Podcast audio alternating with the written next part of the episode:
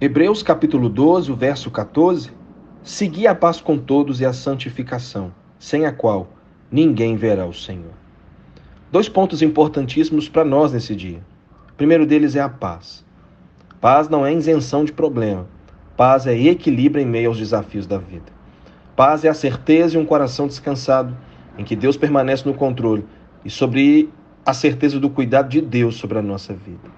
Estar em paz também é não desequilibrar, é não se perder em meio às circunstâncias, em meio às ofensas, em meio aos tempos contrários. Paz também pode ser sinônimo de constância, de permanecermos constantes sem desviarmos para a direita ou para a esquerda, mas para prosseguirmos vivendo a vontade do Senhor na nossa vida. A santificação.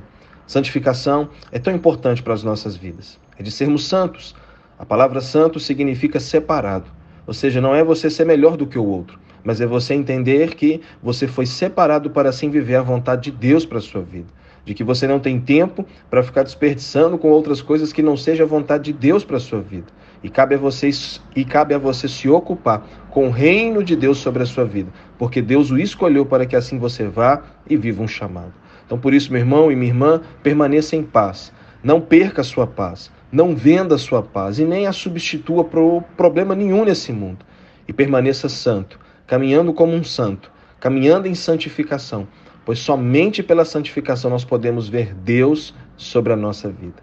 E que assim você vá e viva o melhor dia da sua vida. Deus te abençoe. Tamo junto.